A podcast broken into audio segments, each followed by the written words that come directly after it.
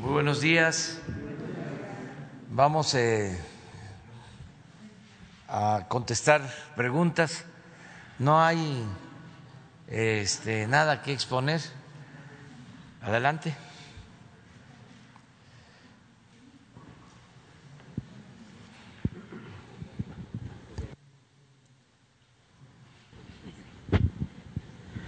Muy buenos días, presidente este, Ramón Flores, corresponsal de Contrapeso Digital.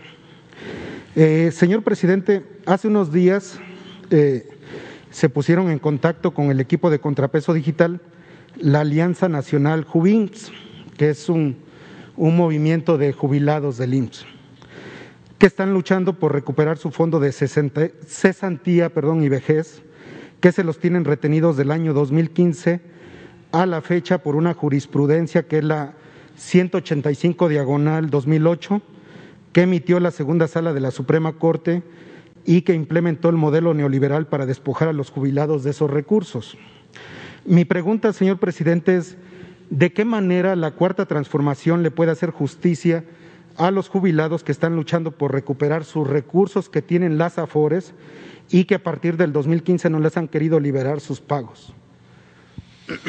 Bueno, eh, lo tendría que ver Zoé Robledo, el director del seguro. Le vamos a pedir que él atienda esta solicitud y le dé respuesta a los jubilados. Eh, sobre el mismo tema, presidente, nosotros hicimos una investigación aparte sobre el mismo tema de esos jubilados porque eh, quisimos descubrir por qué muchos jubilados han estado tratando de contactar a varios medios y nosotros encontramos, señor presidente, que el presidente de la Junta Especial 32 de Conciliación y Arbitraje del Estado de Oaxaca, que se llama Marco Antonio Ceballos Ramírez, es el único presidente en el país que paga el recurso de cesantía y vejez con un moche del 40 hasta el 60% de lo que tienen en su estado de cuenta el trabajador y aquí le traigo cómo lo demandaron ante la Fiscalía General de la República. Presidente, la secretaria, la secretaria del Trabajo puede intervenir para que se les deje de hacer estos cobros de su propio dinero a los jubilados del IMSS. Sí, claro, es una injusticia y si es cierto, es ilegal completamente. Sí, aquí traigo la, la, demanda que le hicieron al, presidente porque él está manejándose con un, eh, eh, pues un abogado externo que tiene enlace con las AFORES y a los jubilados que están desesperados por acudir a, por tener sus recursos, pues les cobra de un 40 hasta el 60%, señor presidente. Sí, lo vemos también con Jesús. Nos da los datos para que la secretaria del Trabajo, eh, Luisa María Alcalde, lo, lo, trate. Ahí quiero nada más eh, dar una información general a los trabajadores. Ya se aprobó una nueva ley para el cobro de comisiones de las AFORES. Y es una buena noticia porque eh, se redujo el cobro de las comisiones. Todo esto en beneficio de los trabajadores. Cuando aprobaron lo de el manejo de las pensiones con estas administradoras particulares se permitió que cobraran que cobraran eh, comisiones muy altas de las más altas del mundo.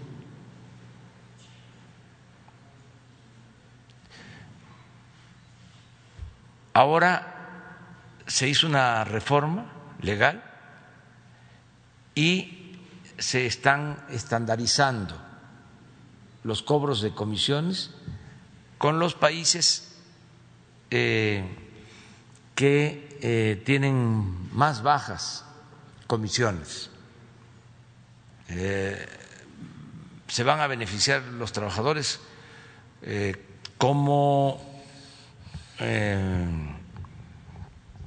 en un 50% de lo que les eh, cobraba. O sea, va a haber una disminución. 50% con relación a lo que le cobraban hace em, tres meses,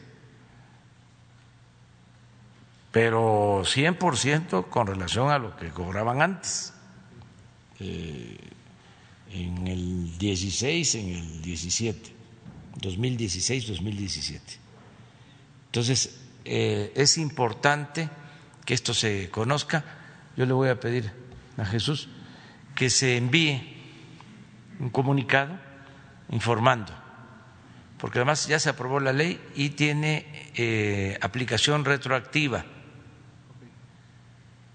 que hay un trámite que tienen que hacer con la CONSAR, este, pero eh, ya tiene que aplicarse esto va a permitir que reciban más en las cuentas de pensionados los trabajadores.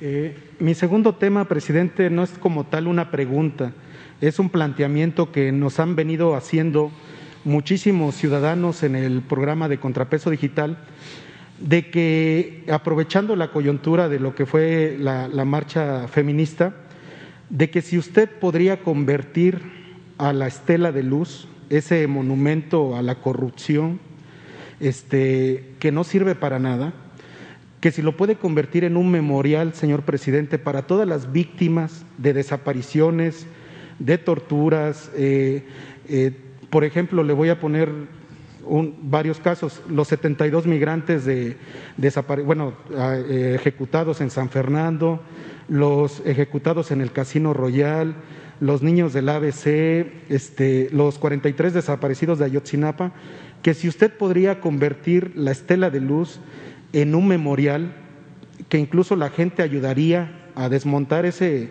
ese este, monumento y convertirlo en un memorial para que nunca más vuelva a pasar esas masacres en este país y los jóvenes que se están formando ahorita un criterio político siempre se acuerden de que nunca más tiene que volver a haber un tipo de gobierno que desapareció a los jóvenes, estimado presidente?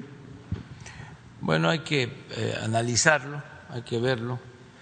Eh, tengo entendido que en Chapultepec, eh, en el gobierno anterior, se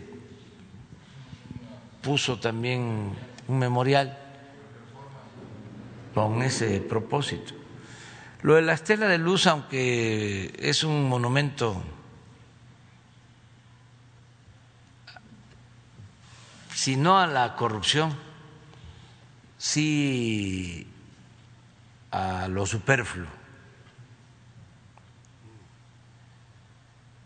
No se puede destruir, o sea, no, no sería este, eso adecuado, correcto, ¿no? que quede ahí nada más como constancia de una obra este, innecesaria, ¿no? y costosa, pero no destruir, no dejarla, porque pues costó, es dinero del presupuesto, es dinero del, de la gente. Sí, hay que ver lo que ya existe porque sí se hizo un memorial para desaparecidos en el gobierno anterior y lo más importante es este, no olvidar, recordar todas estas atrocidades y que no se repitan, la no repetición, el que hagamos el compromiso de no ejercer eh, desde el Estado la violencia, que no se reprima al pueblo y que eh, busquemos la paz en el país, en general, que se fortalezcan los valores culturales, morales, espirituales, porque eh, lo que se padece es de descomposición social, es la violencia que eh, se generaba desde el Estado, tanto por el abandono al pueblo, por la desigualdad que se produjo con el modelo neoliberal, que llevó al resentimiento, llevó a la violencia, a la desintegración de las familias, al abandono de los jóvenes. Entonces, el Estado propiciando la violencia. Y luego, este, queriendo resolver los problemas de inseguridad con el uso de la fuerza, o sea, generando más violencia. Entonces, todos tenemos que ayudar a conseguir la paz eh, y ayuda mucho el imprimir principios, el moralizar, el eh, utilizar toda la reserva de valores que hay en nuestras familias, nuestras comunidades. Eso se alteró, eso se afectó. Ahí está, no se destruyó, sigue habiendo una gran reserva de valores culturales, morales, espirituales, pero sí se afectó, porque estamos todavía, desgraciadamente, eh, padeciendo de violencia eh, familiar, de violencia eh, comunitaria, no solo la violencia de las bandas. Acabo de estar en Zacatecas y me presentaron un caso de un joven que fue secuestrado y lo asesinaron, un joven de 15 años.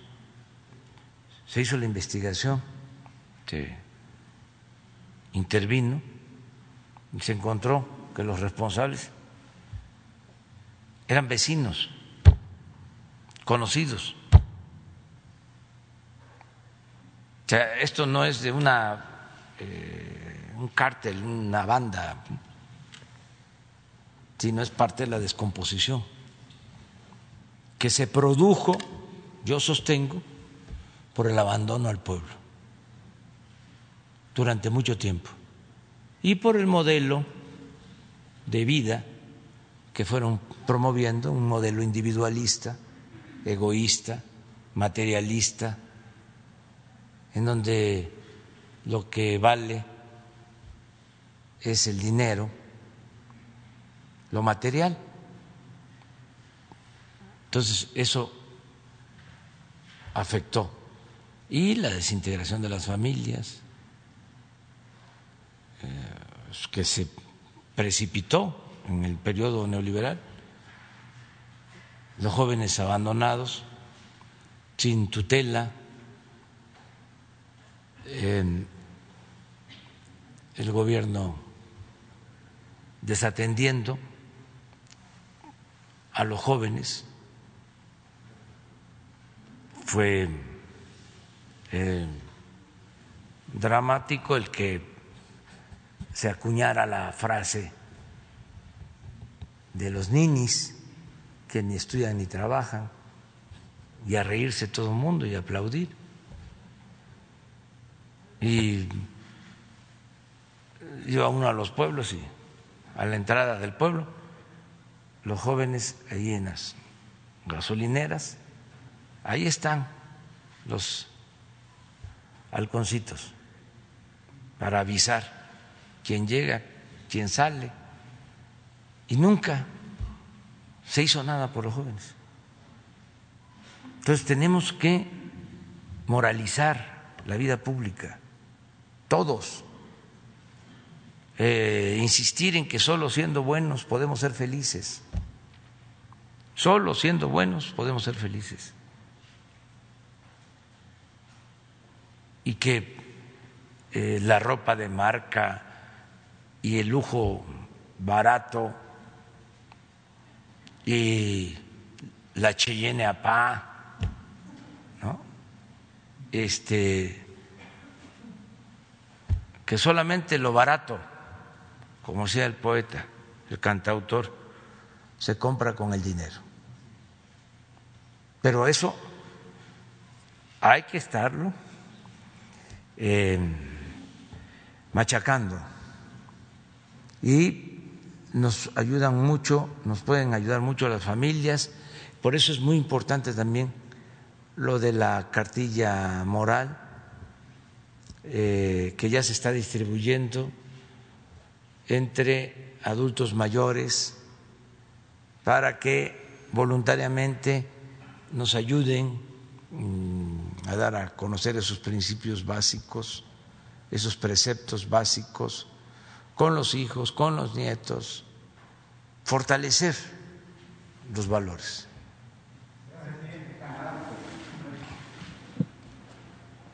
Después tú. Muy buenos días, señor presidente. Miguel Arzate, del Sistema Público de Radiodifusión del Estado Mexicano, Canal 14. Preguntarle, señor presidente, si ya se tiene identificado a las personas que participaron en estos actos aislados de violencia durante las manifestaciones eh, del pasado 8 de marzo. Eh, se hablaba en algunos medios de comunicación que había personas armadas, dos escoltas armados eh, de una manifestante. Preguntarle si ya se tiene identificado qué grupos son los que se manifestaron de forma violenta, si tenían algunos intereses que no fueran los reclamos de las mujeres. Eh, preguntarle también por el estado de salud de los policías que resultaron lesionados, si sabe si habrá alguna recompensa, alguna bonificación a estos policías que arriesgaron sus vidas eh, tratando de, evitar más violencia. Este, ¿Qué nos puede comentar al respecto? Bueno, ya hablamos ayer sobre este tema. Yo considero que eh, va a informar la jefa de gobierno. Ella este, estuvo mm, presente al tanto de todo lo que sucedió antier. Ellos deben de tener información, les corresponde a ellos. Mi opinión es de que no eh, se persiga a nadie porque encima eh, de todo van a este, sentirse víctimas. No eh, este, debe de haber eh, ningún castigo. Yo creo que el castigo en este caso es la condena pública por lo que hicieron. La gente no ve bien eso, el uso de la violencia. Además, es un contrasentido. Eh, yo creo que la expresión más eh, burda y terrible del machismo es la violencia. el machismo es violencia.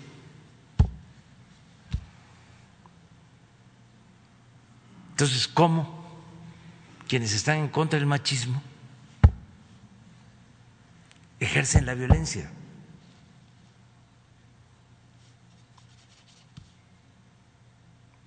Entonces, como que hace falta más análisis, más reflexión, porque sí hay muchas eh, mujeres, ayer lo decía millones de mujeres, que eh, defienden eh, la causa de la igualdad y eso es mm, válido, es legal, es legítimo, es justo, pero hay mucha infiltración, mucha manipulación. Todo esto eh, también debe verse eh, con la perspectiva de que durante el periodo neoliberal, para que no eh, se centrara la atención en el saqueo, en la corrupción, en la desigualdad económica y social. Los potentados, los dueños del mundo, permitieron y veían hasta con buenos ojos, alentaban movimientos justos, pero no eh,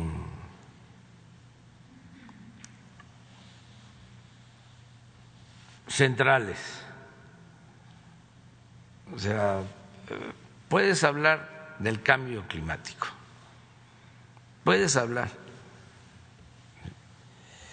de la defensa de los derechos humanos, pero no eh, quieras cambiar al régimen. O sea, entonces, eh, se tiene que hacer un análisis sobre eso. Eh, si se transforma una sociedad si eh, hay una transformación política, pues eh, tiene que eh, dejar de haber injusticias. Para eso es la transformación. Entonces, con una transformación hay igualdad, hay libertad, hay justicia. Entonces, no buscaban la transformación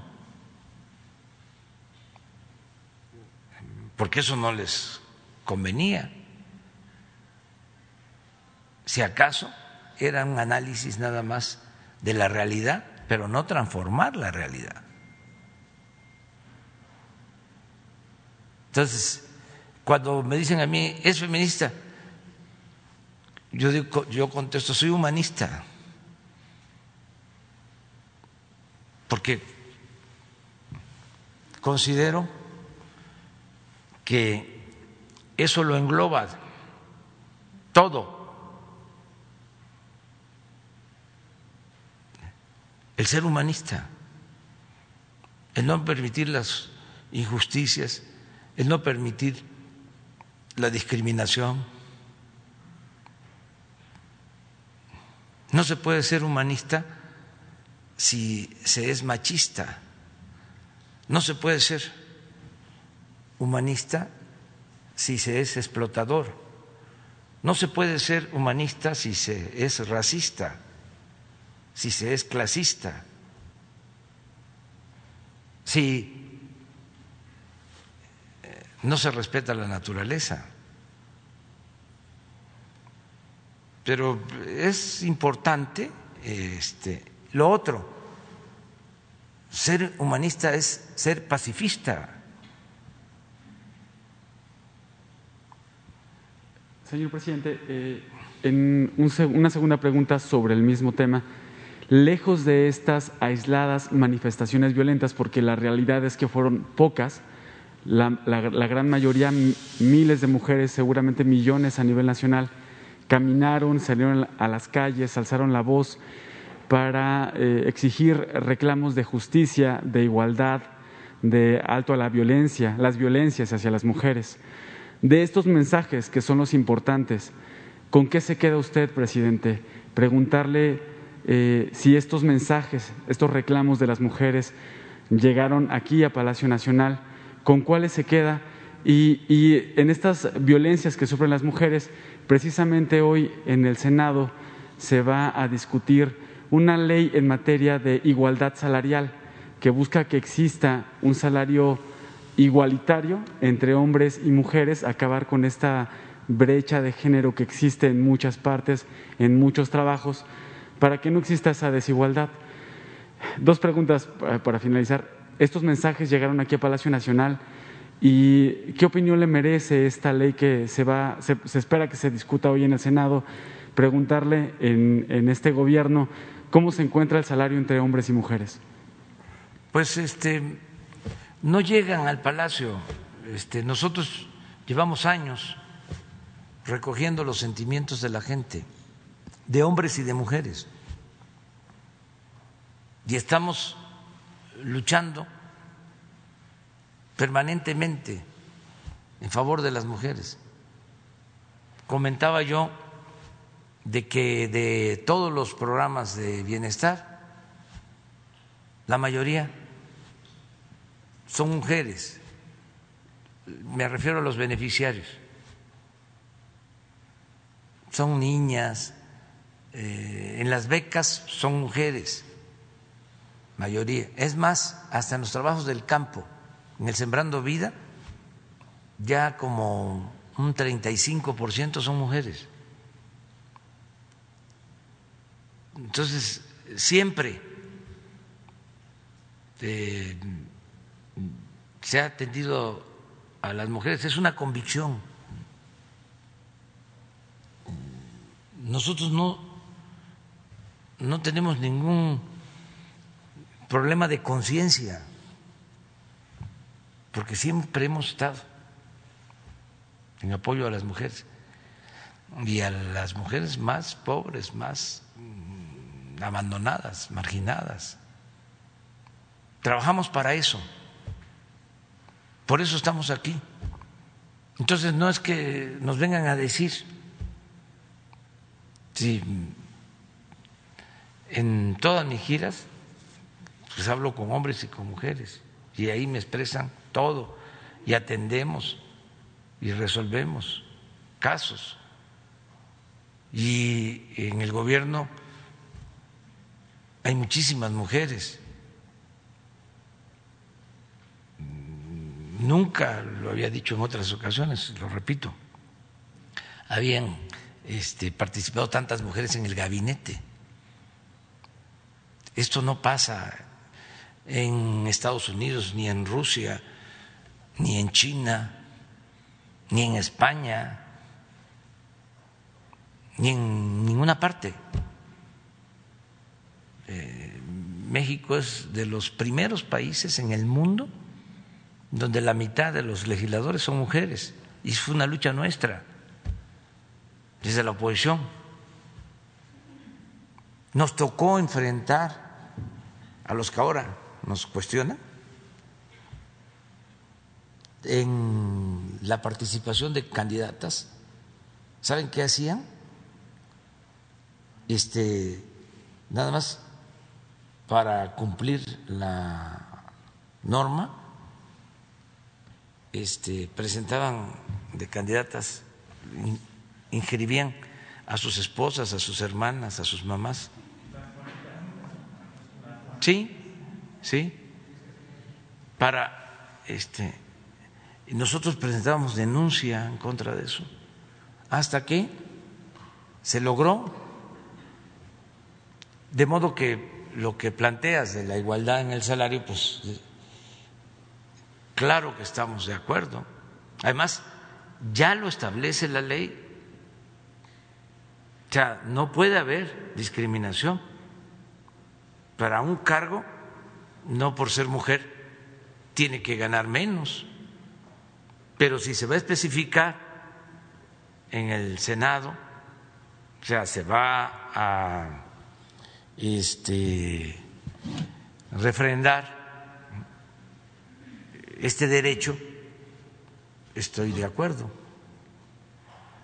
Por cierto, quiero mandar un abrazo cariñoso a todos los familiares de Isela Vega que falleció ayer. Isela Vega siempre nos apoyó, una mujer extraordinaria, libertaria, una mujer de avanzada. Nuestro pésame. Nació en 1939 tenía 81 años, Isela, pero así, fuerte siempre. Me acuerdo que me acompañó cuando el fraude del 2006. Ella estuvo, bueno, aquí, en el Zócalo, siempre con nosotros.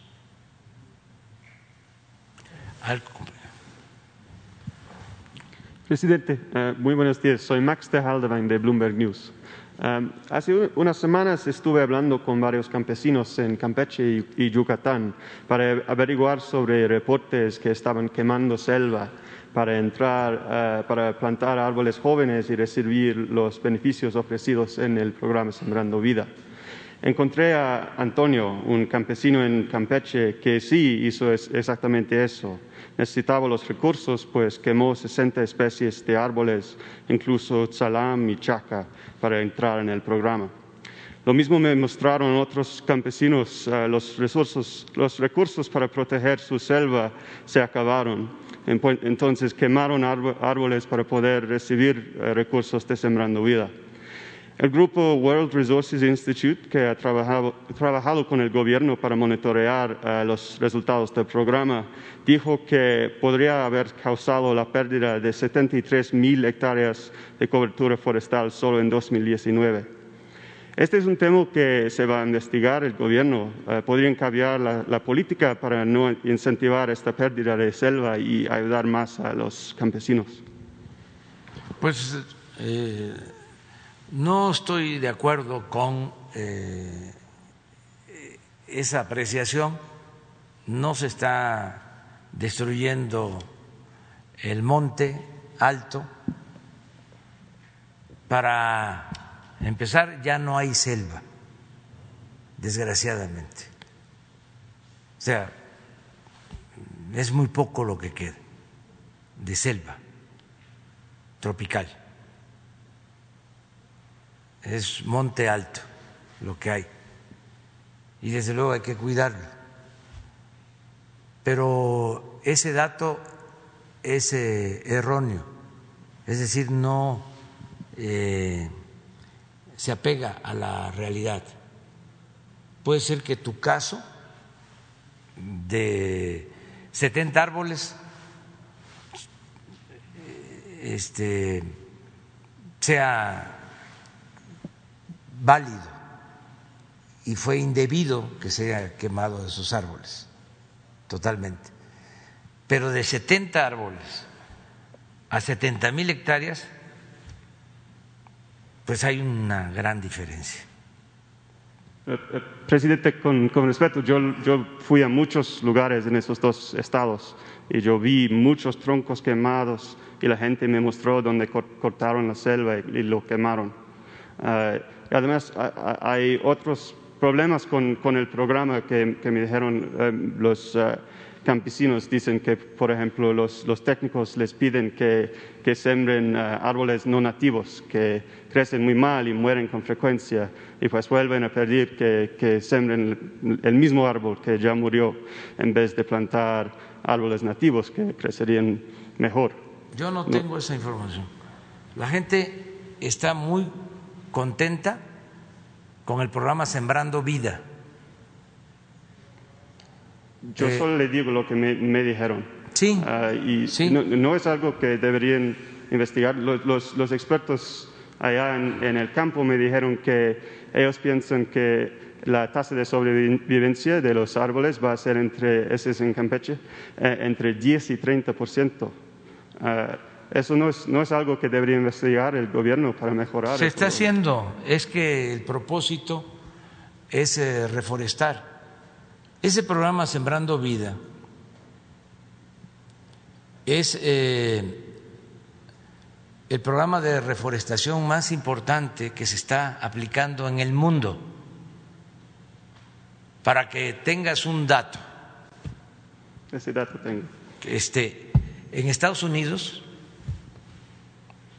destinan a la reforestación 300 millones de dólares.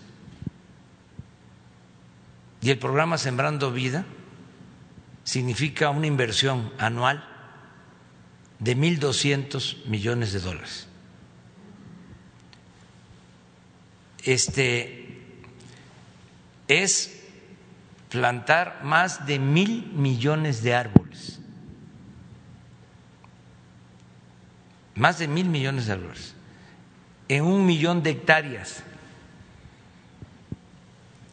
Y se están beneficiando 420 mil sembradores. Entonces, no es para afectar la naturaleza, mucho menos para afectar a los campesinos, es para proteger el medio ambiente y ayudar a los campesinos, a los sembradores. Sí, claro, y, es una muy buena idea, está, qué, bien que, hace México, invierte tanto dinero, pero a veces los programas no funcionan exactamente ah, como quieren y eso no tiene Hay que, buscar la forma de que funcionen bien. Y siempre hay... Pues van a este, investigar a ver cómo Sí, claro, claro que sí, claro que sí. Bueno, pero ahí le dejo de tarea a Bloomberg que este, analice es que lea, por favor, mi reporte. qué están haciendo en Estados Unidos. Sí, pues sí, eso están investigando también, sí. Eso es, que se investigue. Muchas gracias. Ándale. Bueno, vamos de Estados Unidos a Canadá.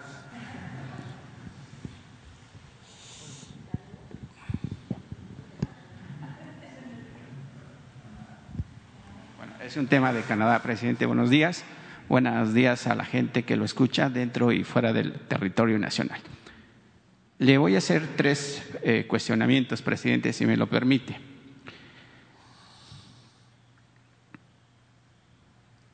Vamos a empezar con uno. Dice, presidente, según un par de encuestas difundidas recientemente en los periódicos El Financiero y El Universal, confirman hasta hoy que la oposición integrada por los partidos PRD, PAN y PRI y sus aliados solo tienen entre el 1 y el 3% de preferencias en las próximas elecciones de junio 6. Y por ello, Morena, según esto, podría obtener la mayoría absoluta en la Cámara de Diputados. Sobre ese tema, presidente, elecciones y candidatos.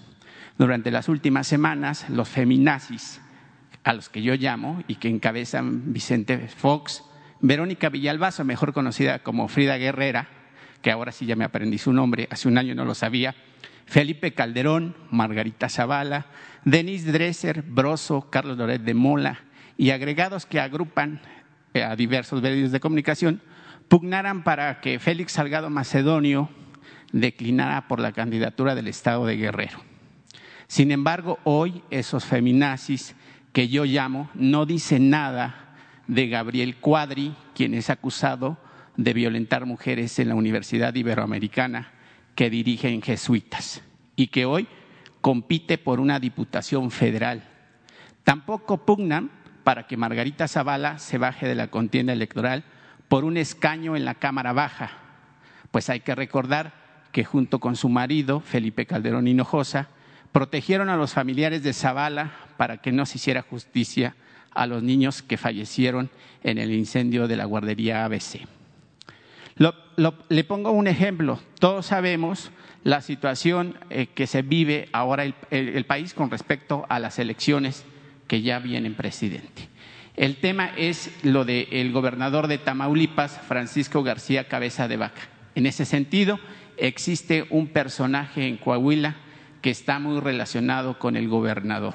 Se trata del diputado federal de Morena, Luis Fernando Salazar, quien solicitó licencia para competir internamente por la candidatura de eh, Morena a la alcaldía de Torreón, considerando que Luis Fernando Salazar es o fue muy cercano a García Cabeza de Vaca, ya que fueron compañeros en el Senado y también fungió como coordinador de campaña para la gubernatura de Cabeza de Vaca, ¿no cree que el partido presidente Morena le afecte este vínculo con miras al proceso electoral del próximo 6 de junio, en el caso de que se investigue a Luis Fernando Salazar, ¿sería protegido porque está en un proceso interno de Morena o se llegaría hasta las últimas consecuencias, presidente, ahora que viene pues, la fiebre electoral del próximo 6 de junio y donde pues prácticamente pues hay muchos chapulines, presidente, que se van a Morena y pareciera que hoy hay mucho presidente poco partido y mucho pueblo.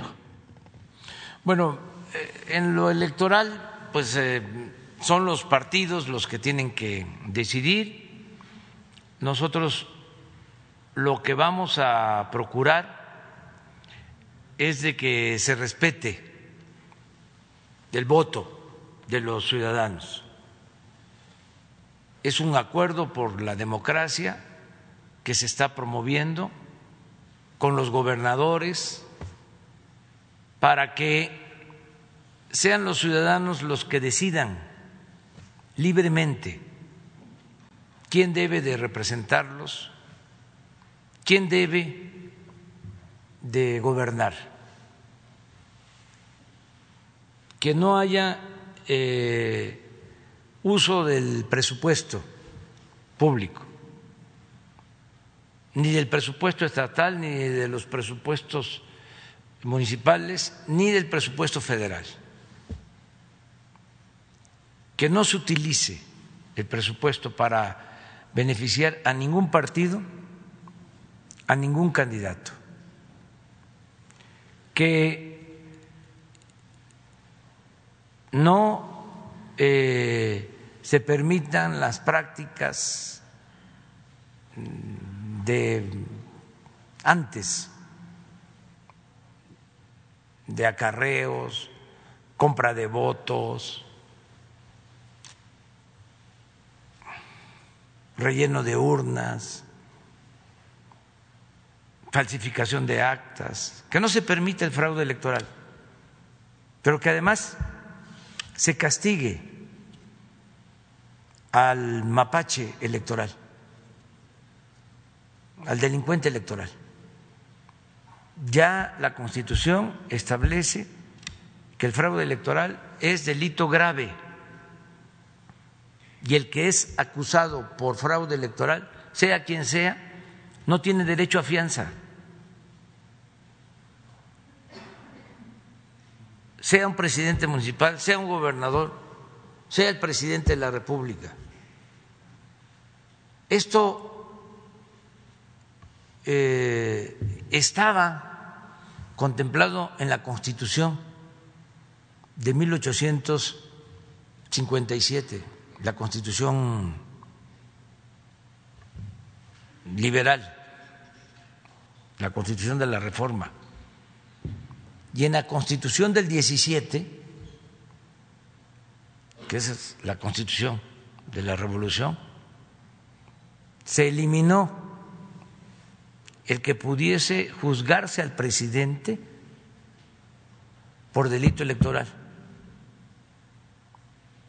Y nada más se dejó de que el presidente podía ser juzgado por traición a la patria. Ahora ya se reformó la Constitución y al presidente se le puede juzgar por cualquier delito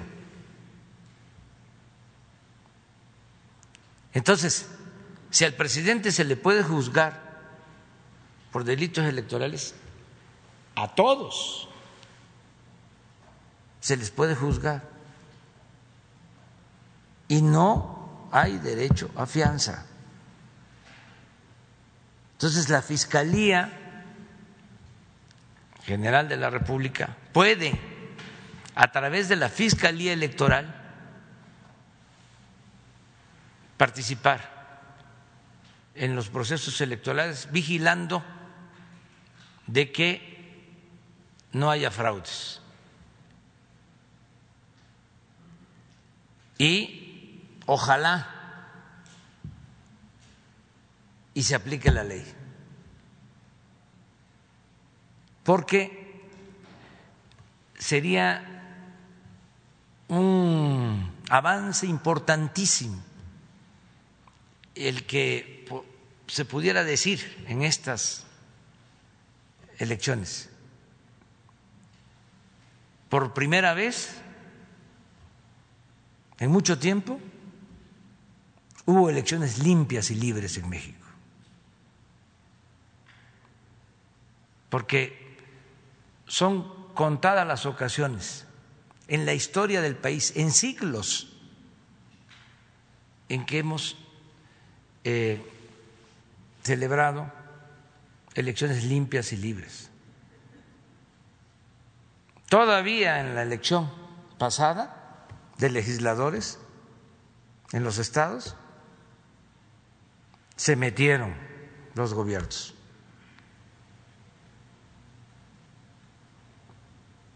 Tengo que reconocer que el único que no participó metiéndose fue el gobernador de Quintana Roo. Hubo elección para legisladores locales y aun cuando en el Congreso locales en el que se este, revisa y se autoriza la cuenta pública, el gobernador de Quintana Roo este, no intervino.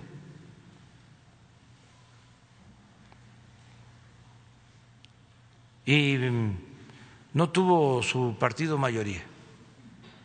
Y no ha tenido problema. Pero se lo reconocí. Las otras elecciones se metieron los gobernadores. Pero ya este eso no va a volver a suceder. Vieron lugares en donde carro completo para el partido del gobernador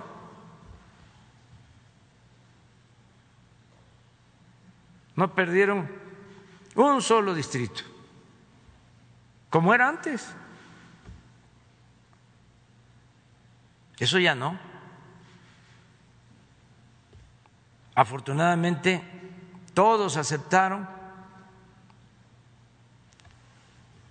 la carta que envié para hacer un acuerdo en favor de la democracia pero que no estén pensando, que nadie esté pensando de que es pura faramaya. Tenemos que hacer valer la democracia en el país y convertirla en hábito, porque con la democracia vamos a salir adelante. Siempre digo, no nos va a traer el cuerno de la abundancia pero con la democracia nadie, en ningún nivel de la escala, se va a sentir absoluto. Y cuando hay democracia, siempre el pueblo tiene las riendas del poder en sus manos. Y nada de que el pueblo se equivoca o no sabe, y tienen que haber grandes eh, lectores, electores. O democracia, como decían antes los eh, antidemócratas, democracia que no es dirigida, no es democracia, no. El pueblo es mayor de edad y sabe elegir. Y la democracia es el poder del pueblo y en la democracia el pueblo es el que manda, es el que decide. Y vale lo mismo el voto de un campesino que el voto de un potentado. Entonces, es un llamado a que haya democracia. Y si hay candidatos este, que están impedidos por ley, es decir, que tienen antecedentes penales, pues no deben de ser candidatos. Eso está prohibido. En el momento del registro de las candidaturas tienen que eh, presentar una carta de no antecedentes penales. Y sería muy bueno también que los partidos, pero eso es pues una recomendación, yo no me puedo meter en la vida interna de los partidos, pero sería muy bueno que se investigara, que se preguntara a las autoridades judiciales si no hay este, carpetas de investigación. Además de la carta de no antecedentes penales. Sería muy bueno que una vez que tengan todos los candidatos los partidos, claro que le van a dar trabajo a la fiscalía, pero sería muy bueno que le mandaran una carta anexando la lista para ver si este, los candidatos no están ahí en expedientes.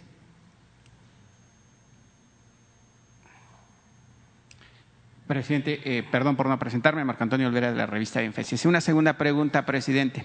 Hasta diciembre del año pasado, solo en los Estados Unidos había 37 millones de mexicanos indocumentados, quienes enviaron a México 40 mil 600 millones de dólares por concepto de remesas, que sin ellas, presidente, el país estuviera en una crisis profunda, sin precedentes, consecuencia del COVID-19 que azotó el mundo completo. En ese sentido, presidente, me gustaría abordar varios temas sobre los migrantes de Estados Unidos, malos tratos, falta de atención en la mayoría de los 50 consulados que tenemos allá en los Estados Unidos, pero pues nada más tengo oportunidad de hacer tres preguntas. Y por ello, mejor le doy prioridad, perdón, la situación de migrantes mexicanos que son perseguidos políticos y que ahora viven en Canadá, de quienes ahora le voy a leer a usted una carta que le dirigieron como presidente de la República. Ellos, presidente, los perseguidos políticos, quieren, le piden a través de mi voz que les regale un pedacito de patria que les arrebataron cuando los expulsaron de su tierra, México. Ahora le voy a leer la carta.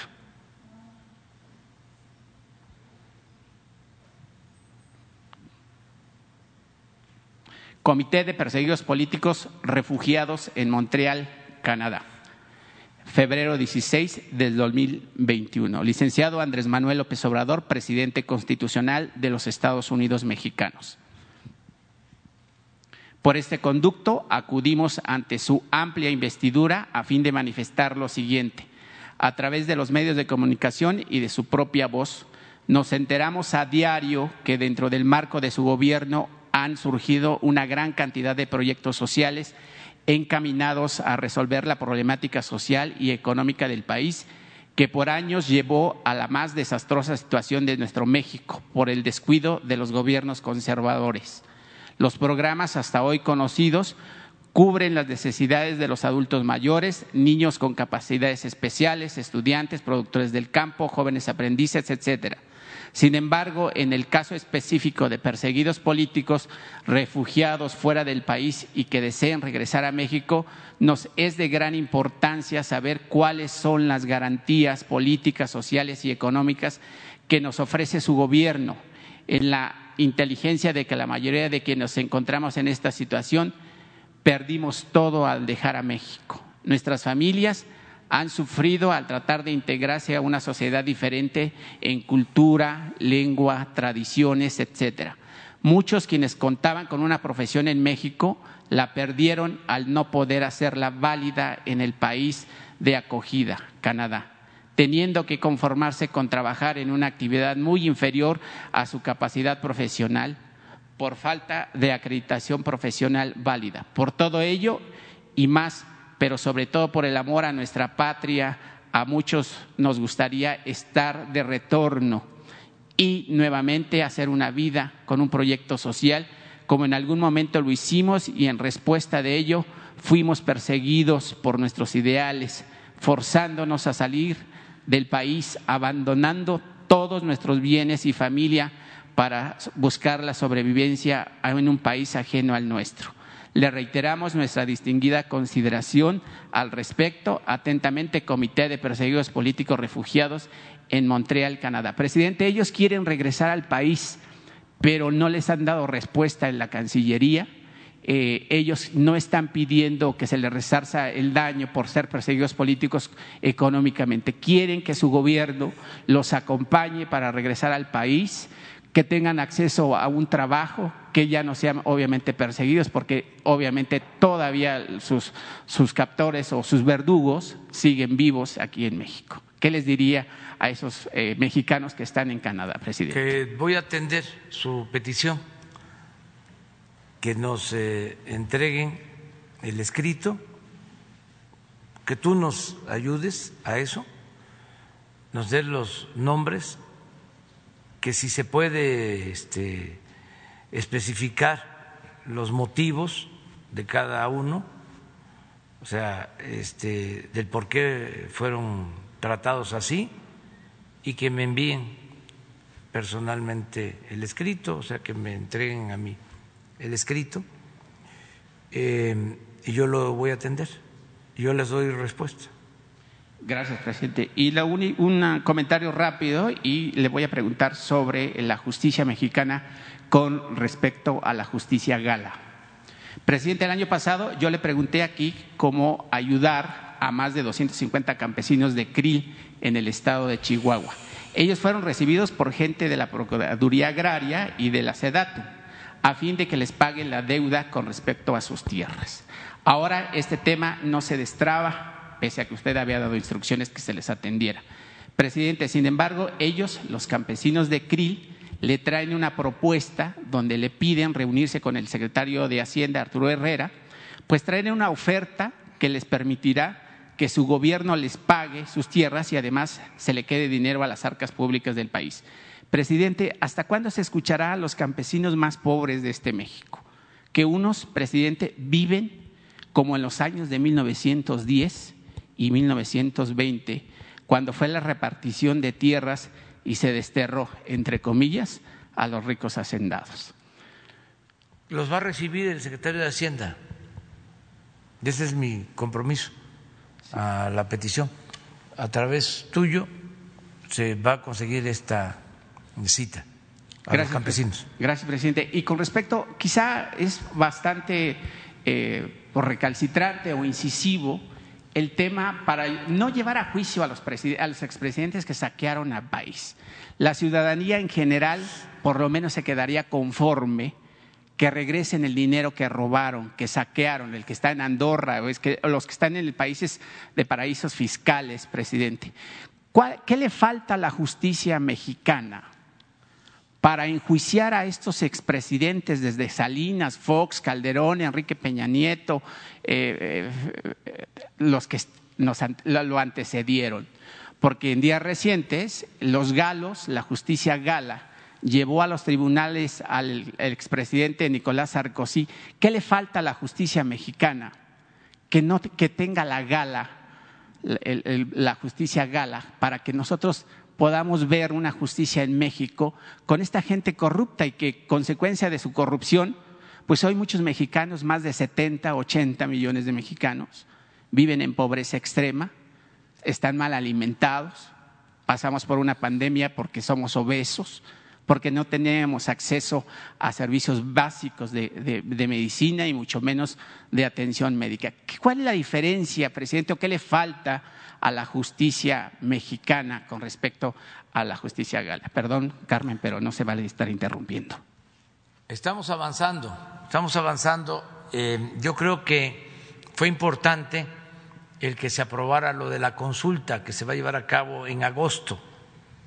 Todos los ciudadanos vamos a participar y se va a preguntar si se quiere el inicio de un juicio contra los expresidentes, si se quiere o no, si se considera eh, importante, necesario o no. Eso nunca se había este, eh, llevado a cabo. Ahora, en agosto, se va a llevar a cabo esta consulta. Eso es importante. No significa que si los ciudadanos dicen este, sí, que se inicie el juicio, ya este, son culpables. Es comenzar una investigación abrir un expediente con ese propósito y eh, que las autoridades competentes vayan resolviendo, los ministerios públicos, los jueces, y se les dé también a los acusados el derecho, como a cualquier eh, ciudadano, a la defensa. Es iniciar un proceso. No es ya señalar de que son culpables, pero sí es un avance importante el que todos participemos y se decida sobre este tema. Si consideramos que ya no este, debemos de revisar el pasado y ver hacia adelante, o sí este, se hace un, análisis, una revisión de lo sucedido y se castiga a los responsables. Esa es la democracia participativa y hay un avance en ese sentido. Es un primer paso. Y hay también avances este, importantes en los últimos tiempos. Ya no hay impunidad para nadie. Eh, nosotros no somos tapadera de nadie. Así como no perseguimos a nadie, no fabricamos delitos, también no encubrimos y es la Fiscalía la que decide libremente, con autonomía, a quién se castiga. Antes era el presidente. El poder de los poderes era el Ejecutivo. Yo ya les he comentado que no solo dependía del presidente el procurador, sino hasta el presidente de la Suprema Corte. Hay un teléfono del escritorio del presidente al escritorio del presidente de la Suprema Corte.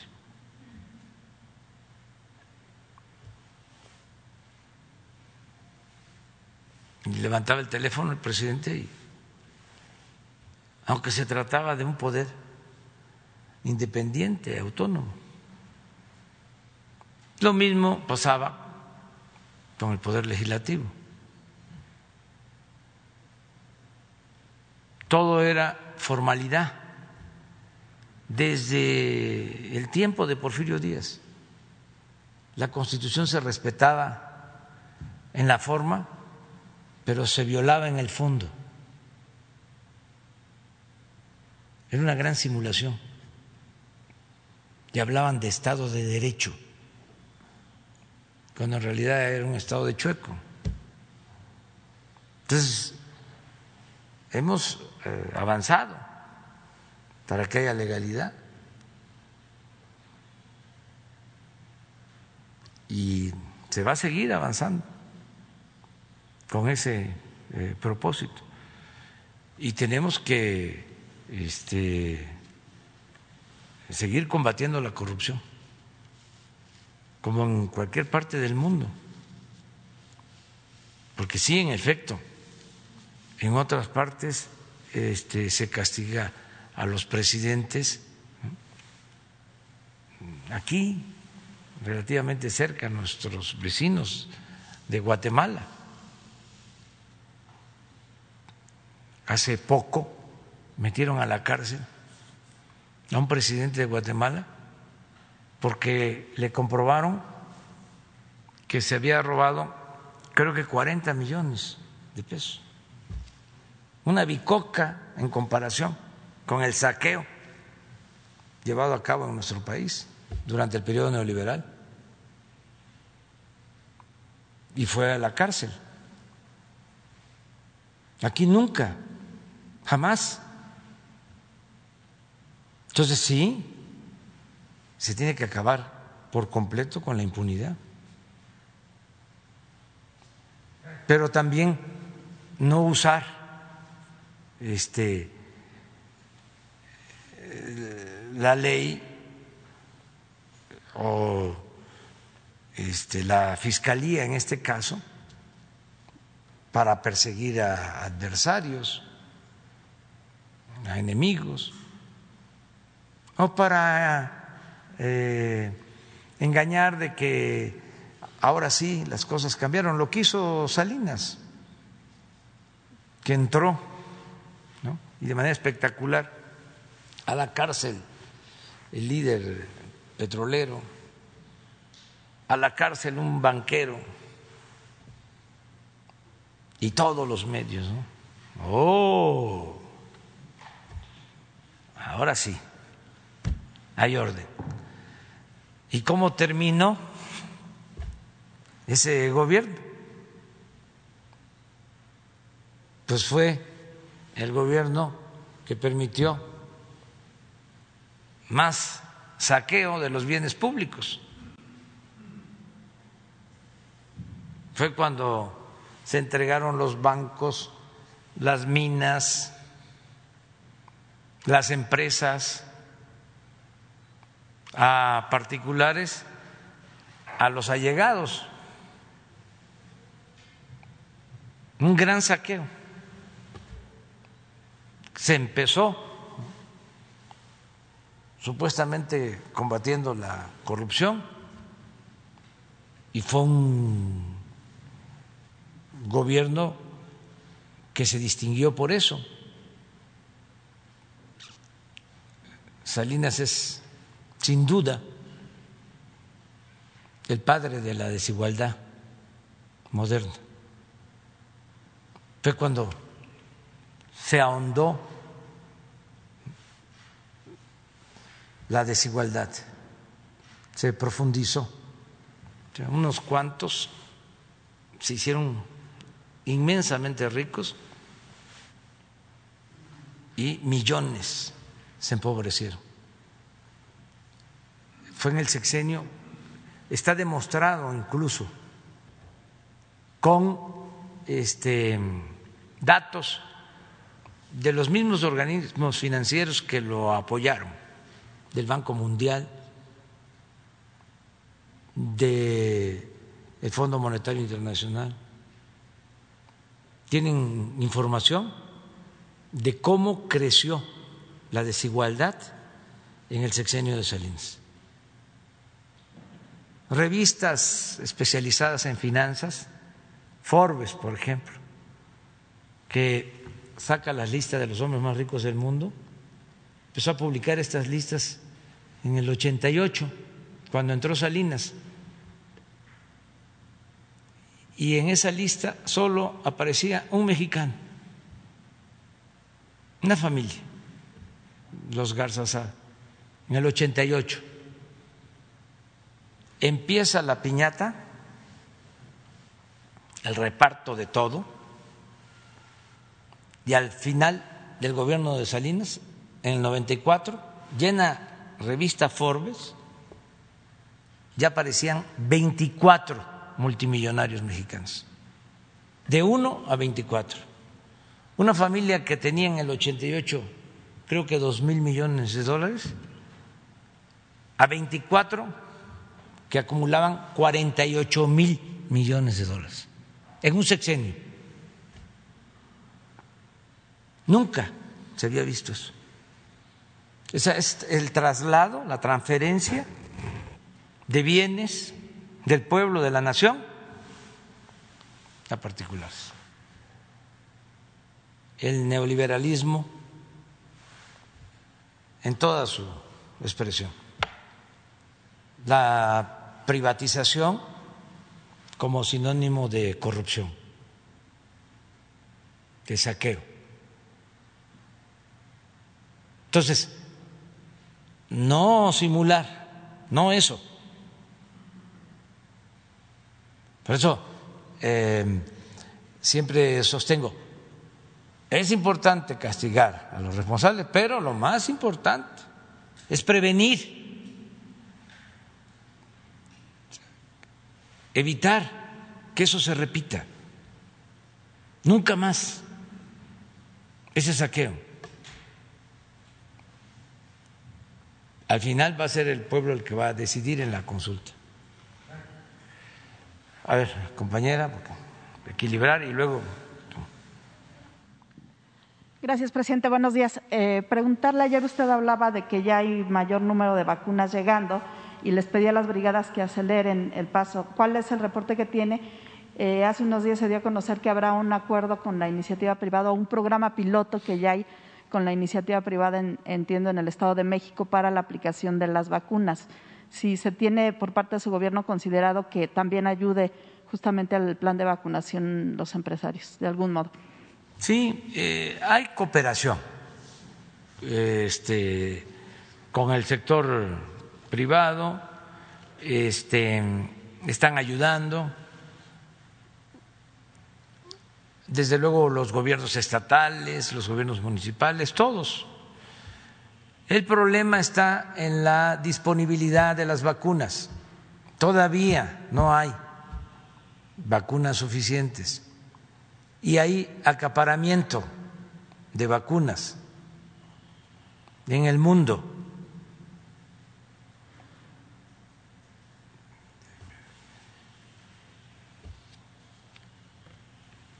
Deben de estarse aplicando a ver si no ponemos el dato, porque es interesante esto. ¿eh? El seguir insistiendo en que no se acaparen las vacunas. Porque 10 países tienen el 80% de las vacunas. Y como 110 o 120, tenemos el 20%. Y hay 80 países que no tienen una sola dosis. Es una gran injusticia. Y vuelvo a decir con todo respeto, ¿y dónde está la ONU?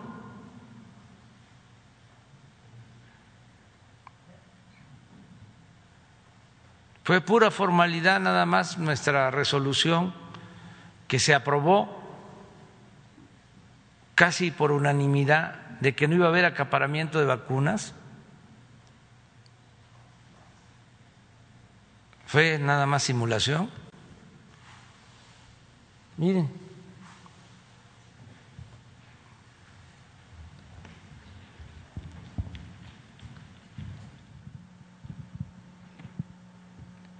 Si suman de aquí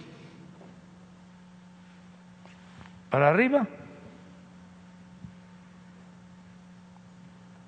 pues eh, son como muy cerca al 80% de toda la, producción de vacuna.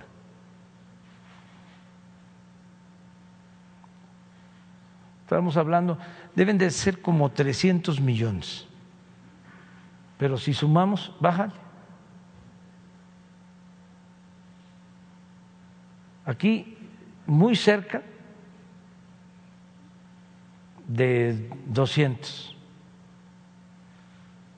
más, mucho más, 10. Luego, de aquí hacia abajo, un 20%. Bájale. Aquí estamos nosotros. Ahora tenemos un poco más que llegó ayer, llegaron ayer. Bajan. Más, más, más, más, más. Todo. Hasta el final.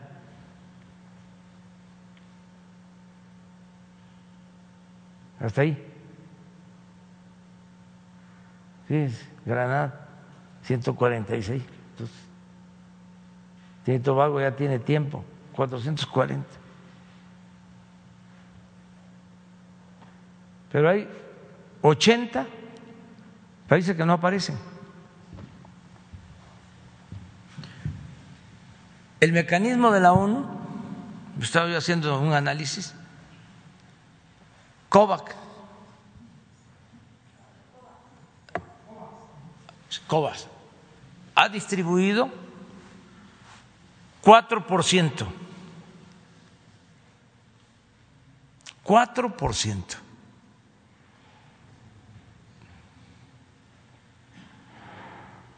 Entonces, si la iniciativa privada no quiere tener vacunas, pues no hay ningún obstáculo. El asunto es que no se consigue. Nosotros estamos todo el día viendo esto. Ya eh, tenemos en contratos más de 140 millones de vacunas, en contratos. El asunto es que incumplen, no llegan a tiempo, pero vamos a seguir. Y eh, se mantiene en pie el compromiso de que antes de que termine abril, el mes próximo, tenemos vacunados a todos los adultos mayores de 60 años hacia adelante, cuando menos con una dosis, porque ya vamos avanzando. Ahora tenemos, ya se está vacunando como en 600 municipios completos del país. Se va avanzando con los adultos eh, mayores. Y vamos a seguir. Y es este muy satisfactorio porque el adulto mayor se siente más seguro al momento que eh, le ponen la vacuna se siente más seguro, les da alegría. Les digo porque yo ando recogiendo información. Entonces, no van a faltar las vacunas para los adultos mayores. Este, en abril terminamos, cuando menos una dosis, pero queremos avanzar más porque también queremos ir vacunando ya a maestros para el regreso a clases presenciales pero sigue habiendo eh, problema de acaparamiento. Le agradecemos mucho a algunos países, por ejemplo la India, Rusia, China, que aún con mucha población, el caso de China, de la India, que es el primer y el segundo lugar en segundo país, eh, primero y segundo país en población, creo que 1.400 millones en China y con 1.300 en la India.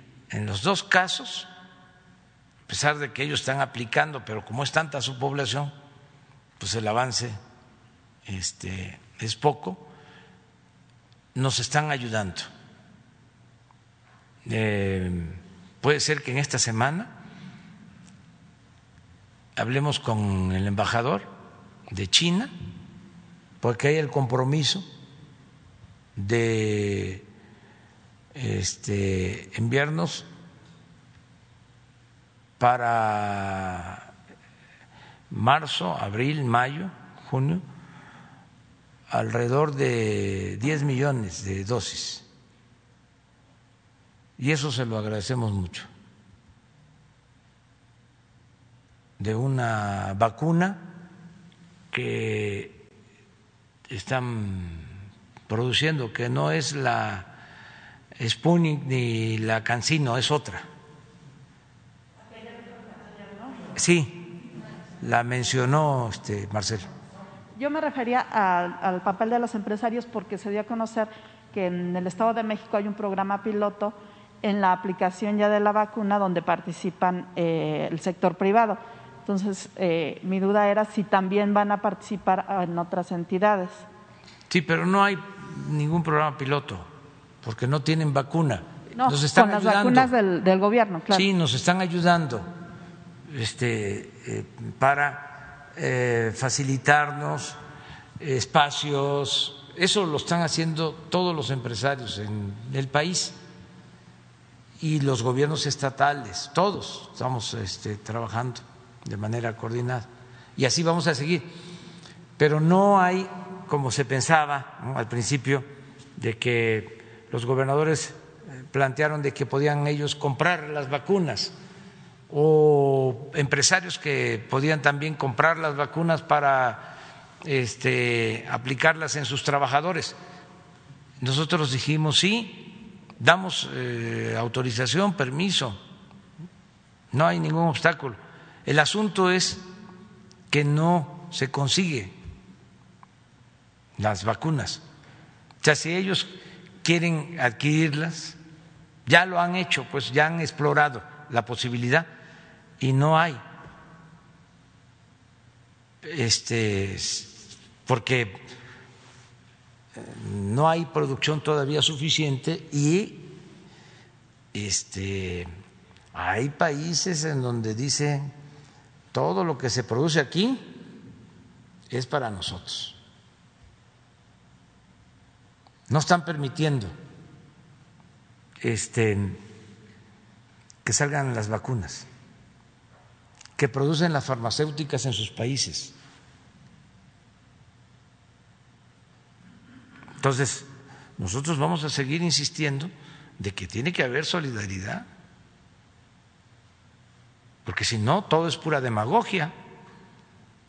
¿Cómo es eso de que este, hay apoyo a países pobres y en una circunstancia como esta, lo que se nota es el acaparamiento, el egoísmo, el darle la espalda a otros seres humanos. ¿Dónde queda la fraternidad universal?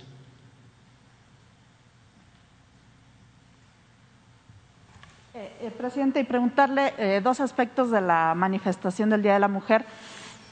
Todos vimos esta violencia, en efecto, que se, que se cometió contra las mujeres policías, estos, estos martillos, el fuego. Usted ya decía, explicaba sus motivos de por qué no castigar a los responsables pues, de esa violencia. Eh, no a todas las mujeres. Eh, pero también ocurrió, y está documentado en, las redes sociales, eh, pues que se lanzaron estos gases lacrimógenos que el gobierno de la ciudad sostiene que no. Este grupo, esta brigada marabunta que usted ayer decía que, se, que tomó partido, pues dicen que entregaron algunas evidencias a la propia Comisión Nacional de Derechos Humanos. si no ayudaría, pues que se aclarara esto para que no hubiera suspicacias. Ellos incluso piden eh, que los reciba usted como un derecho de réplica porque usted dijo que se pusieron de lado porque ellos aseguran que sí intentaron en tres momentos pues evitar esta violencia que se cometió junto, a contra de las mujeres policías. Eh, ¿Usted los recibiría? ¿Y qué opina de que, por otro lado, pues se aclare este tema de los gases, sobre todo para que no quede en el aire que los policías los usaron, dice la autoridad que no, cuando hay algunos testigos, algunas participantes que han documentado que sí ocurrió? Yo creo que le corresponde al gobierno de la ciudad aclararlo.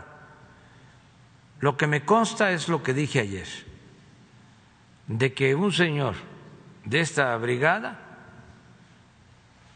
empezó en un micrófono diciendo que ellos se retiraban porque no se estaban cumpliendo los protocolos de seguridad por parte de las policías. Y era eh, realmente eh, surrealista, porque el señor está diciendo, ¿no? Se están cumpliendo los protocolos de seguridad, culpando a las mujeres policías y están este, los provocadores incendiando. Y él no ve eso. Por eso este, no considero que se haya actuado con rectitud. De todas maneras, que el gobierno de la ciudad aclare todo, este, que se investigue, no se tiene por qué ocultar nada, absolutamente, nada. Pero pues, es evidente, el señor estaba del que está tirando la gasolina, este, no en el mismo momento, pero este, en el mismo sitio, estaba a 20 metros.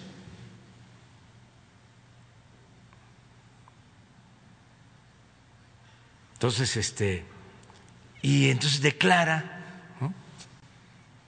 que eh, se están eh, violando los protocolos. Está como veo en las redes de estos este, colectivos de mujeres este, que dice, ya los policías se llevaron a una niña, la van a violar. Ahí está en las redes. ¿Qué es eso? Ah, muy mala fe.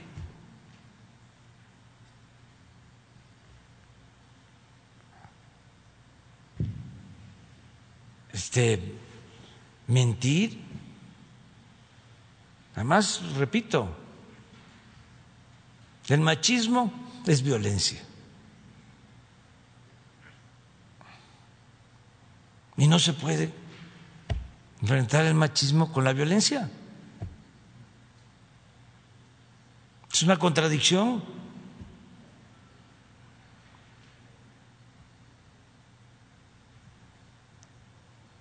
Pero de todas maneras, que este, el gobierno de la ciudad investigue, informe bien eh, lo que se este, procuró fue apagar el fuego con extinguidores. Eso fue lo que prevaleció. Lo mismo, se situó un militar con un aparato para evitar drones. ¿Por qué lo de los drones? Porque no se sabe si este, incendian, si son capaces de eso, los que están detrás, que no pueden con un dron tirar una bomba, si lo que están buscando es la nota, el desprestigio para el gobierno, para el país. Entonces, hay francotiradores en el palacio.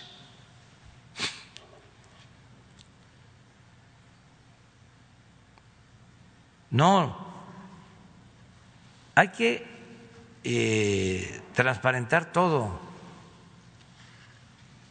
y hablar con la verdad. Presidente, ¿ustedes tenían información de que podría haber ocurrido algo peor o, claro, se prepararon? Yo tenía información es mi trabajo. No tengo este, grupos de espionaje, pero sí hay inteligencia. Lo que me dice la gente, ahí está la inteligencia en la gente y lo que pues he aprendido a lo largo del tiempo, mi experiencia. Entonces, si no ponemos el muro, entonces ponemos frente a frente a, los que protestan y al mismo tiempo o infiltrados en eso, a los provocadores, con los este, de la policía, hombres o mujeres. De ahí es choque, pues eso, pero sin el muro. Exactamente, pero sin el muro, imagínense. Y luego, la información que tenía es que querían quemar la puerta del palacio. Quemar la puerta, pues se meten. Imagínense eso.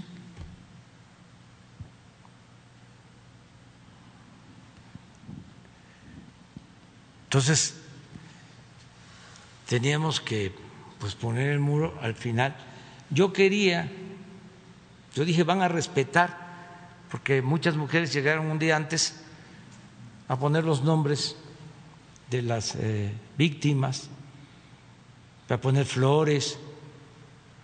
Yo dije aquí en la mañana de Antier, dije aquí de que era un buen gesto, ¿no? Es una manera de protestar, ¿no? Yo creo que hasta más eficaz, muy profunda. Yo dije, vamos a respetar, eh, no vamos a poder quitar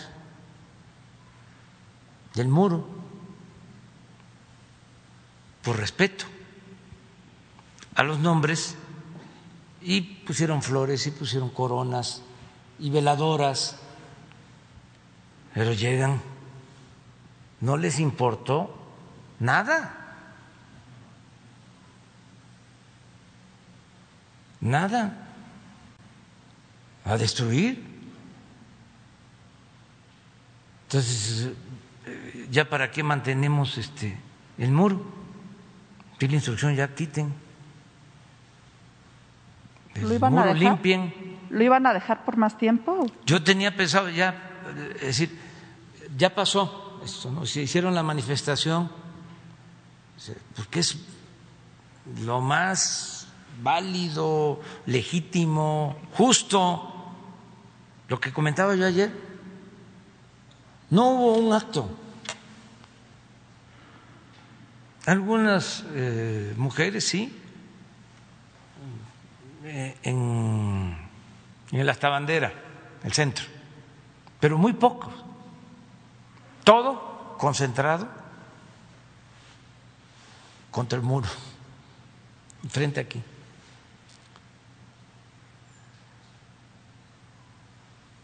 Entonces, yo tenía pensado, se hace la manifestación, este, se expresan y todo.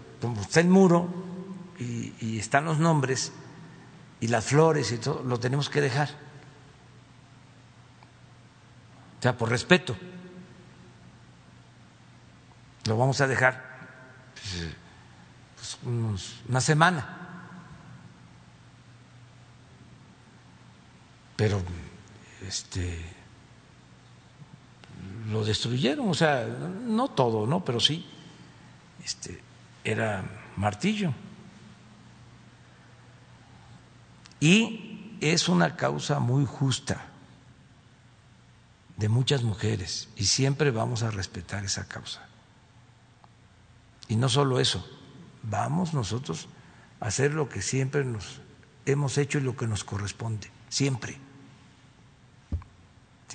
a defender las causas de las mujeres y de los hombres y a defender la justicia. Eh, presidente, y entonces esta brigada marabunta tendría que hablar más bien con el gobierno de la Ciudad de México, no usted aquí no los no, tendría. No, este con, con el gobierno de la, de la ciudad. A ver.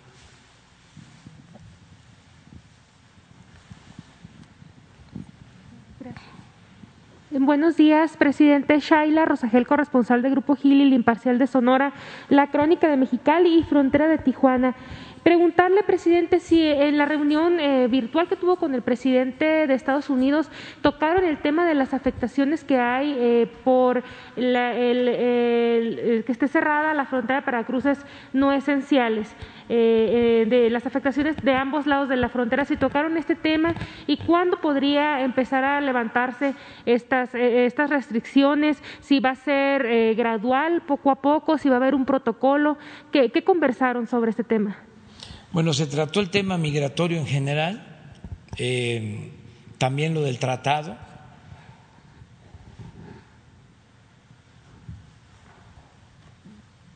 Lo de del COVID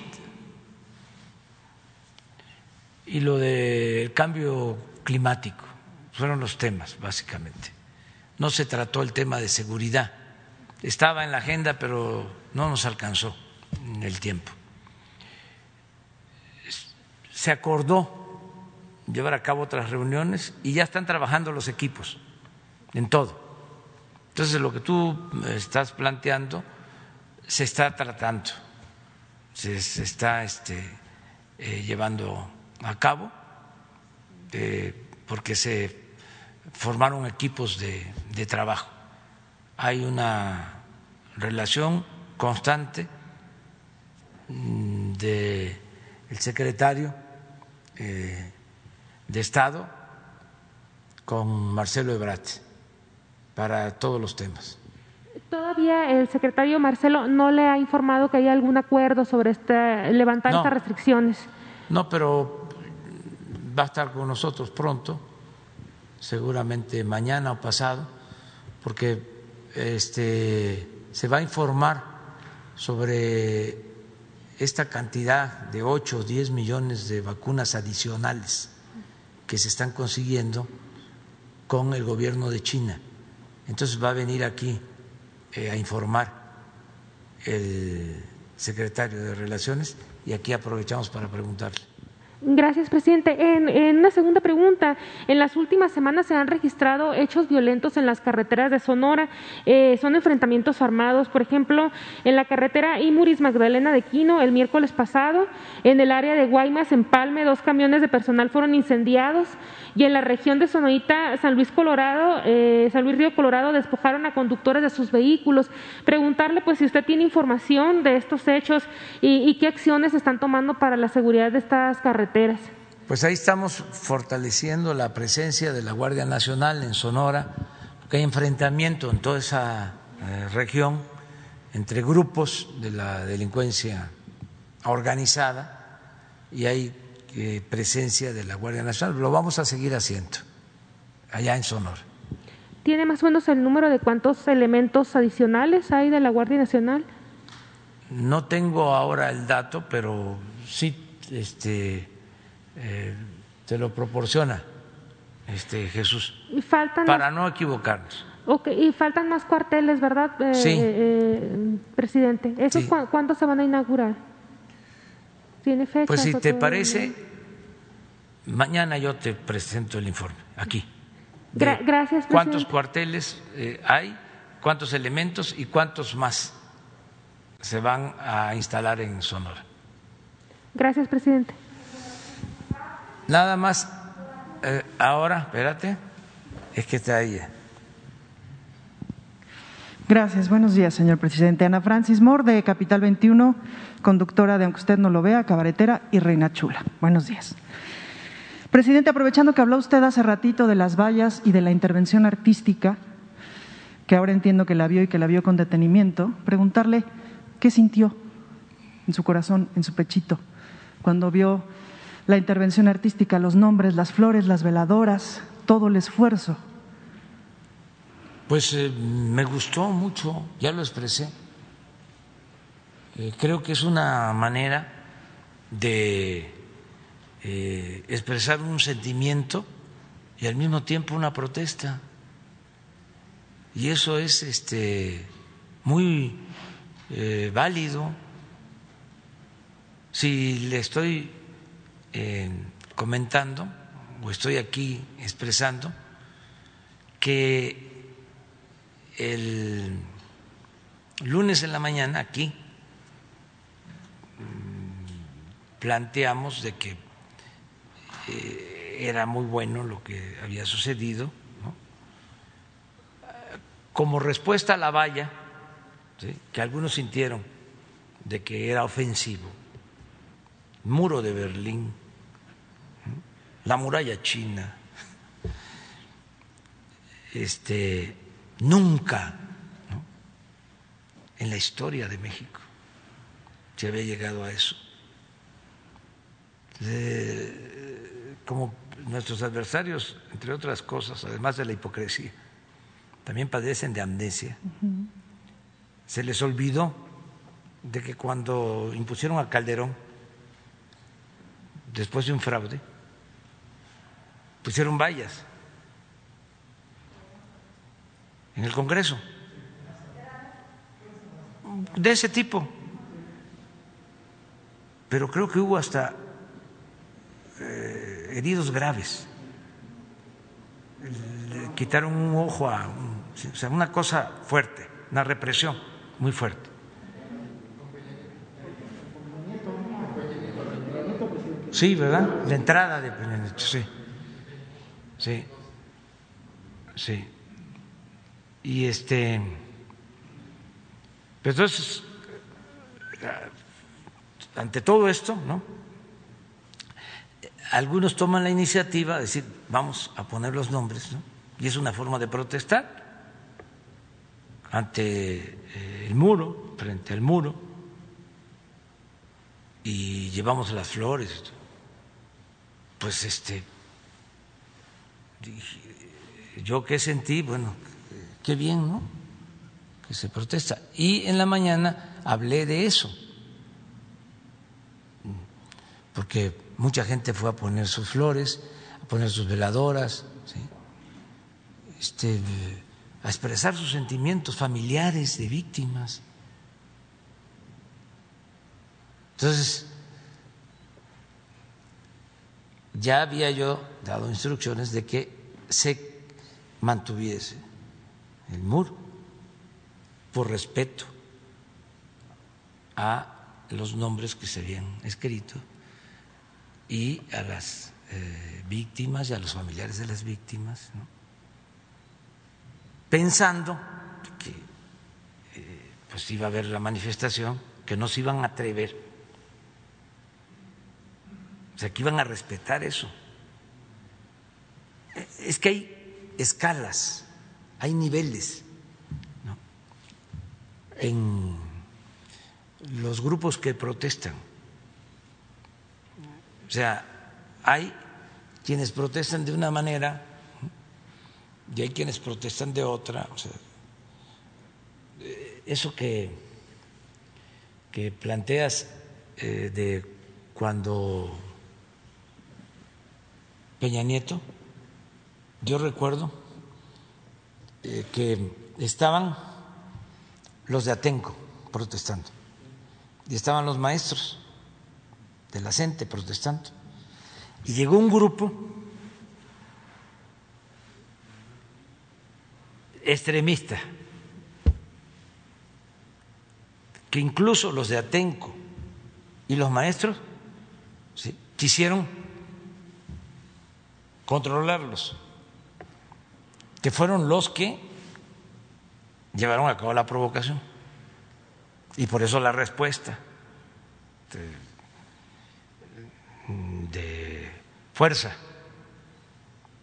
represión. O sea, ¿cómo hay este, distintas formas pues, de, protestar?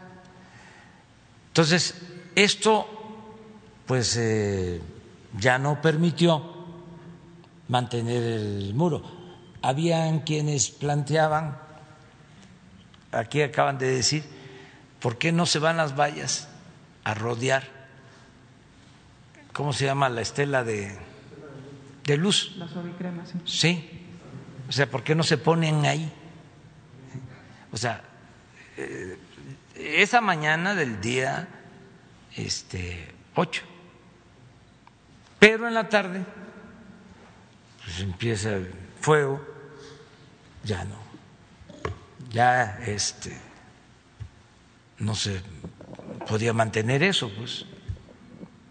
Señor presidente, ¿considera usted, quitando, eh, quitando colados y feministas por un día, este, etcétera, que nos estorban tanto a usted como a los movimientos feministas, considera que el diálogo entre los movimientos feministas y el presidente, ojo que no digo el gobierno de la República, sino el presidente, está roto? Y si sí, ¿cómo le echamos buena fe para recomponerlo? Pues este, nosotros estamos abiertos siempre al diálogo.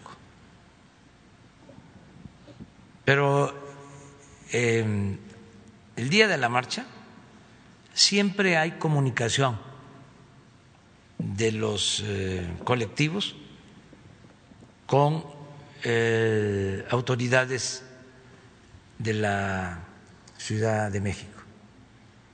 El informe que me dieron ayer es que no querían hablar, no querían diálogo. Eso me gustaría también que lo aclarara eh, Claudia. Dice que le sorprendió porque eh, hasta en las situaciones más difíciles eh, aceptan, bueno, está bien, protéjanos aquí porque vamos a salir. Y ahí se llega a un acuerdo. Claro, lo mejor sería un diálogo de fondo, ¿no? Este, pero no, era diálogo. Entonces, nosotros estamos abiertos al diálogo. Eh, la Secretaría de Gobernación, que antes se dedicaba a reprimir, como es de dominio público, ahí estaban los sótanos para eh, encerrar y torturar a opositores. Ahora es como la Secretaría de los Derechos Humanos. A eso está dedicada.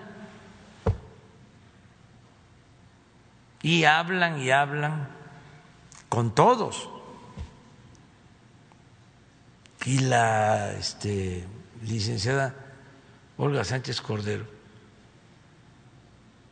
se ha caracterizado por la defensa de los derechos de las mujeres. Pues lo mismo la jefa de gobierno, Claudia Sheinbaum, y todas las que trabajan en el gobierno. Entonces no hay este, cerrazón. Eh, yo tengo que decir las cosas, a veces no les gusta, pero no puedo eh,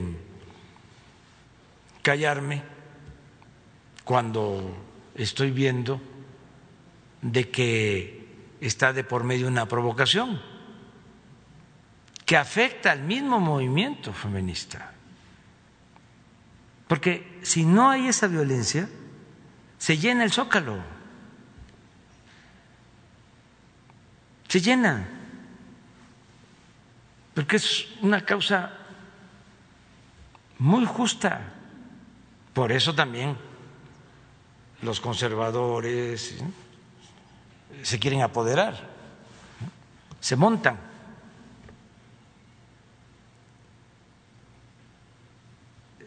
Pero ojalá ¿no? y se replanteen las cosas y nosotros vamos a seguir garantizando diálogo y el derecho a disentir.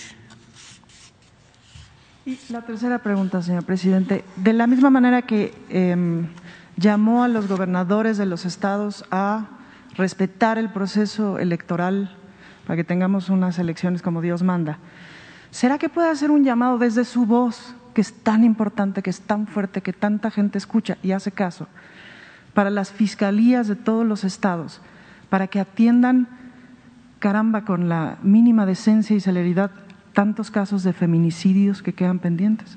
Lo estamos haciendo constantemente. Se está este, hablando con los gobernadores. Eh, hay una relación precisamente de la licenciada Sánchez Cordero con fiscales estatales.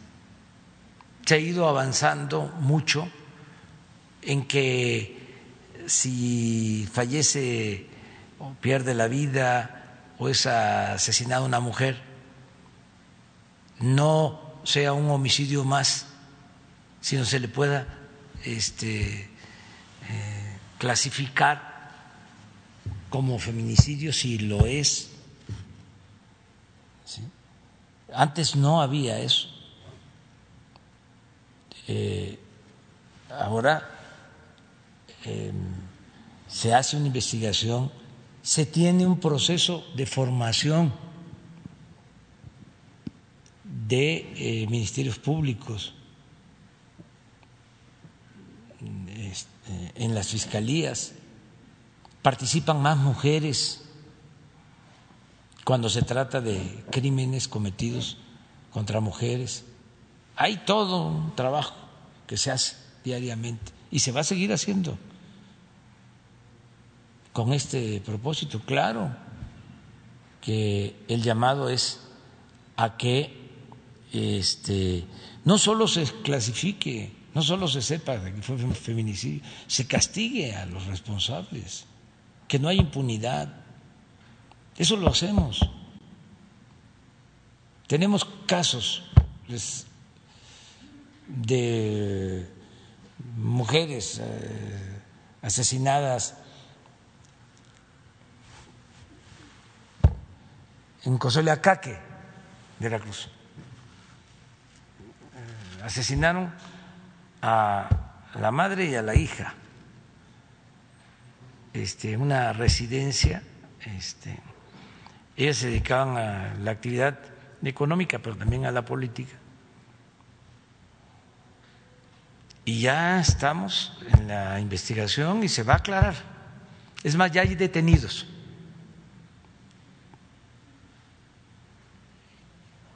Y no hay eh, influyentismo que valga. Estamos pendientes. Yo todos los días, todos los días, recibo el informe de todos los homicidios que se cometen en las últimas 24 horas. ¿Cuántos hombres, cuántas mujeres, en dónde, en qué circunstancias? Todo lo que pasa. Y si hay un asunto mm, grave, grave, lo atendemos. Y si les digo lo que vimos hoy o lo que vimos ayer, o sea, son cuestiones muy fuertes. Por eso tenemos que buscar entre todos una sociedad mejor. Porque lo que produjo, esa es mi hipótesis, lo que produjo eh, esta descomposición social fue el modelo neoliberal. Eh, el solo pensar en lo material. Eh, en el lucro. Hubo pérdida de valores en todo este periodo. Se elevó a modelo de vida el triunfar a toda costa, sin escrúpulos morales, y mucho problema de desintegración en las familias, mucho problema y mucho resentimiento. Hace poco comentaba sobre un análisis que se hizo de sicarios, de los pocos estudios que hay, de cómo este, llega la descomposición a que eh, deciden cuando ya eh, son importantes en el mundo delictivo, que ya son jefes, deciden este hasta asesinar a sus padres. Y en investigación eh, se les pregunta, ¿y por qué? Por el trato que le daban a mi madre. Y cómo al final este, deciden no hacerles daño, teniendo todo, teniendo ya a su servicio a sicarios y eh, habiendo eh, pensado en cobrárselas a los padres. Y cuando se encuentran con ellos, les dicen, vete, no te quiero ver, porque si te vuelvo a ver,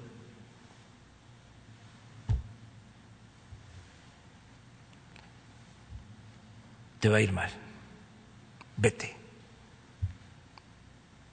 Pero ese hijo, así en esa condición,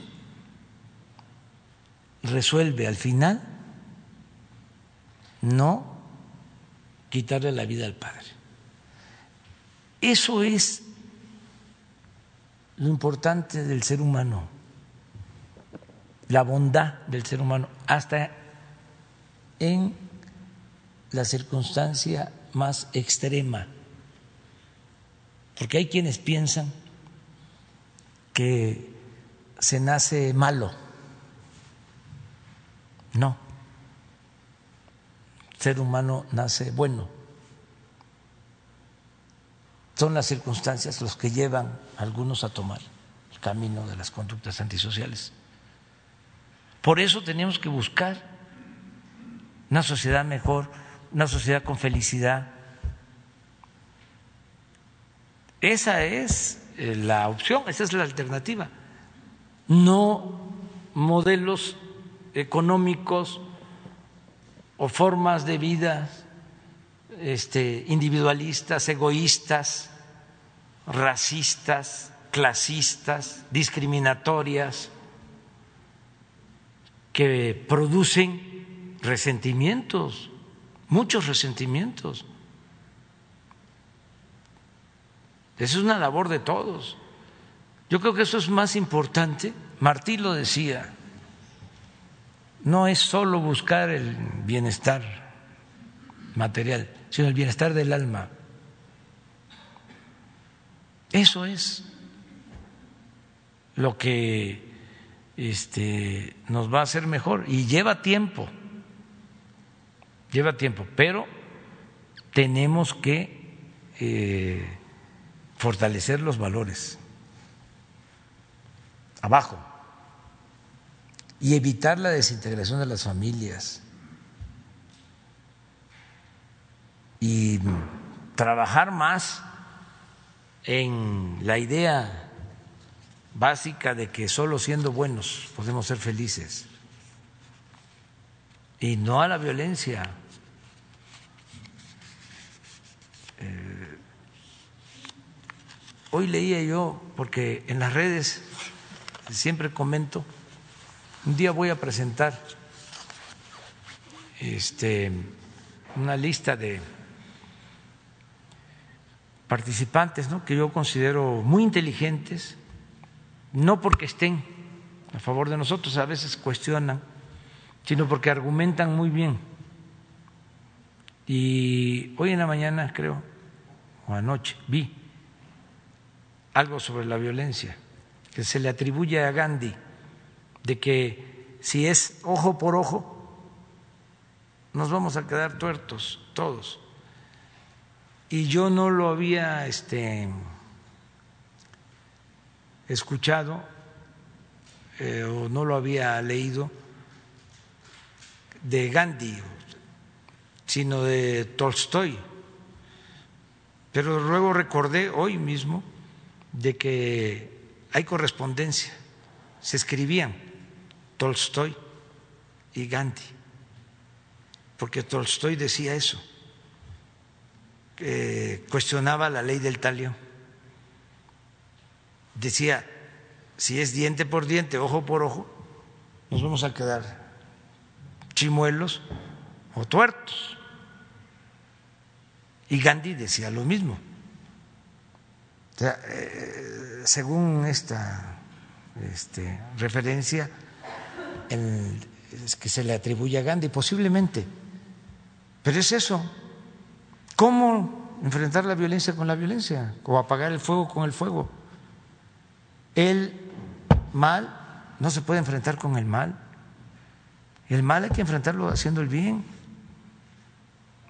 No hay otra. Pero pues va a requerir mucho debate. Qué bien también que se están dando estas cosas. Mucho debate. Este, ¿por qué la descomposición social? ¿Por qué llegamos a esto? El papel de las autoridades, la responsabilidad de las autoridades, el papel de la sociedad, la responsabilidad de la sociedad el cómo este, ponernos de acuerdo en lo fundamental, aunque no estemos de acuerdo en todo. Por ejemplo, la no violencia. En eso podemos ponernos de acuerdo. El que todos digamos no a la violencia, sí a la paz este, aunque estemos en distintos partidos, aunque tengamos distintas formas de pensar, em, que haya diversidad, pluralidad, pero que podamos ponernos de acuerdo en ciertas cosas, preceptos básicos. De ahí la importancia de la cartilla moral, que no se llama así, yo le sigo llamando guía ética, sí, este, pero sí es eh, necesario. Bueno, nos vemos mañana. Tú primero, no, te, hemos dejado, este, eh, no te hemos dejado, eh, nos has dejado aquí esperando. Mañana tú empiezas. Dios.